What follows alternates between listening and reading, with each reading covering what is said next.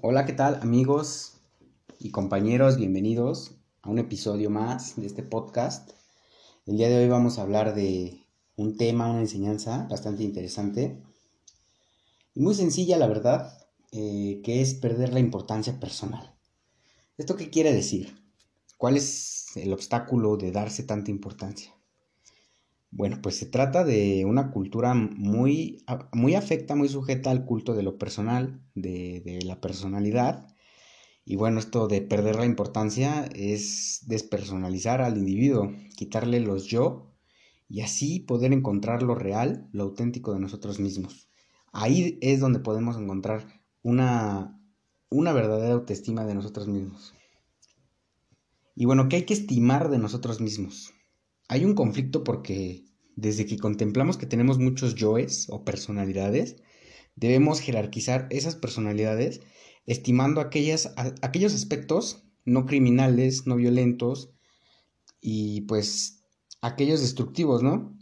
Si objetivizamos nuestros pensamientos, nuestras emociones, digamos, eso que nos constituye y, digamos, provoca causa y efecto, eh, hay, que, hay que objetivizarlos como tan reales que, bueno, relativamente, pero transformándolo en lo psicológico, hay que reconocer nuestros aliados, estas personalidades, estos sentimientos aliados, y bueno, así, así como dice Juan, aliados, y hay que reconocer tanto enemigos como aliados, digamos, este, hay que ubicarlos también en su lugar.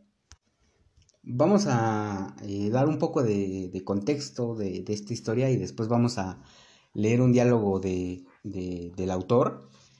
Y bueno, en, en, contexto está en 1960. Hay que recordar que don Juan repetidamente le dice a Carlos que tiene que dejar de ser arrogante, que su soberbia pues lo hacía autoenfadarse continuamente. Y pues Carlos eh, estaba ahí con, con, don Juan porque quería estudiar estas, estas plantas que, que Juan utilizaba. Y bueno, siempre estaba ahí con su libreta haciendo apuntes y Juan pues le pedía que, que, que, prestara más atención y que, que, no llevara nada en las manos, que fuera un poco más libre en ese, en ese sentido. Esta enseñanza eh, aborda cuando Juan le está hablando de las señales o de los augurios de la naturaleza, pero Castañeda sigue enfrascado un poco en su esquema y desconfía o no reconoce mucho estas señales. Y bueno, vamos a empezar con el diálogo. Dice así. En ese instante, un cuervo enorme voló por encima de nuestras cabezas graznando, sobresaltado.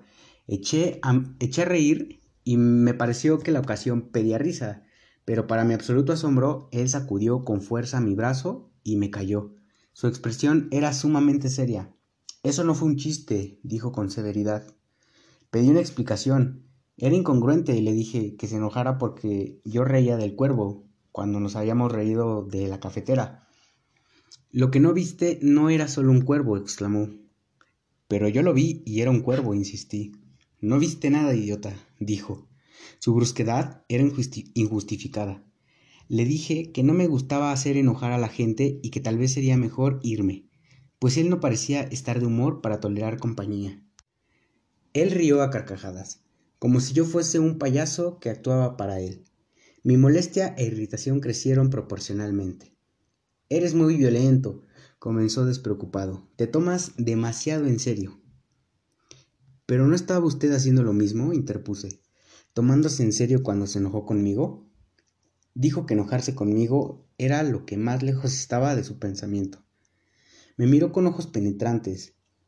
Lo que viste no era un acuerdo del mundo, dijo. Los cuervos que vuelan o graznan no son nunca un acuerdo. Eso fue una señal. ¿Una señal de qué? Una indicación muy importante acerca de ti, repuso.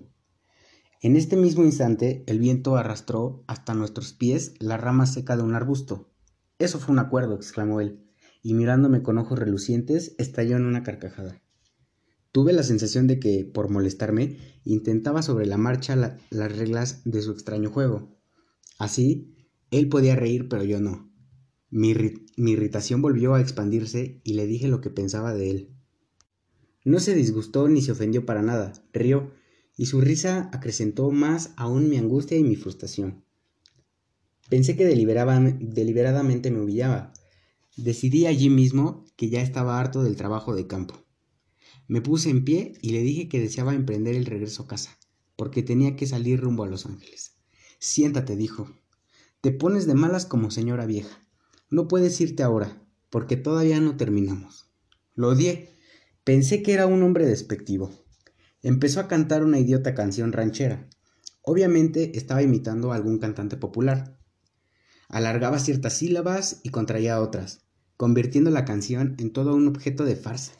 Era tan cómico que acabé por reír. ¿Ya ves? Te ríes de la canción estúpida, dijo. Pero el que canta así y los que pagan por oírlo no se ríen. Piensan que es seria. ¿Qué quiere usted decir? pregunté.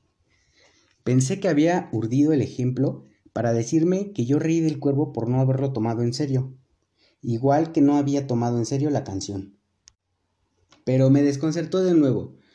Dijo que yo era como el cantante y la gente a quien le gustaban las canciones, lleno de arrogancia y seriedad, con respecto a una idiotez que a nadie en su sano juicio debería importarle un pepino.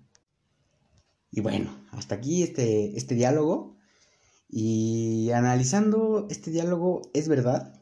Creo que cuántas cosas no hacemos por vanidad eh, el hecho de que yo me merezco otra cosa, las cosas tenían que ser así.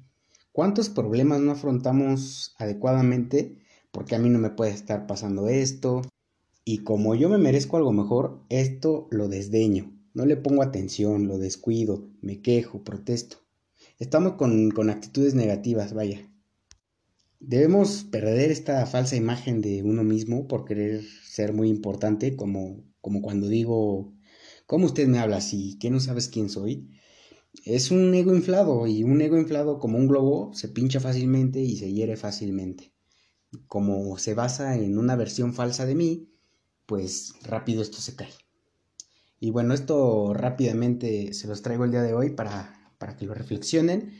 Los invito este, a leer este libro. Estamos, estamos viendo el primer, la primera parte de Viaje Ixtlán, que es de tener el tiempo. Y ahorita estamos en la enseñanza número 3, que es eh, perder la importancia personal.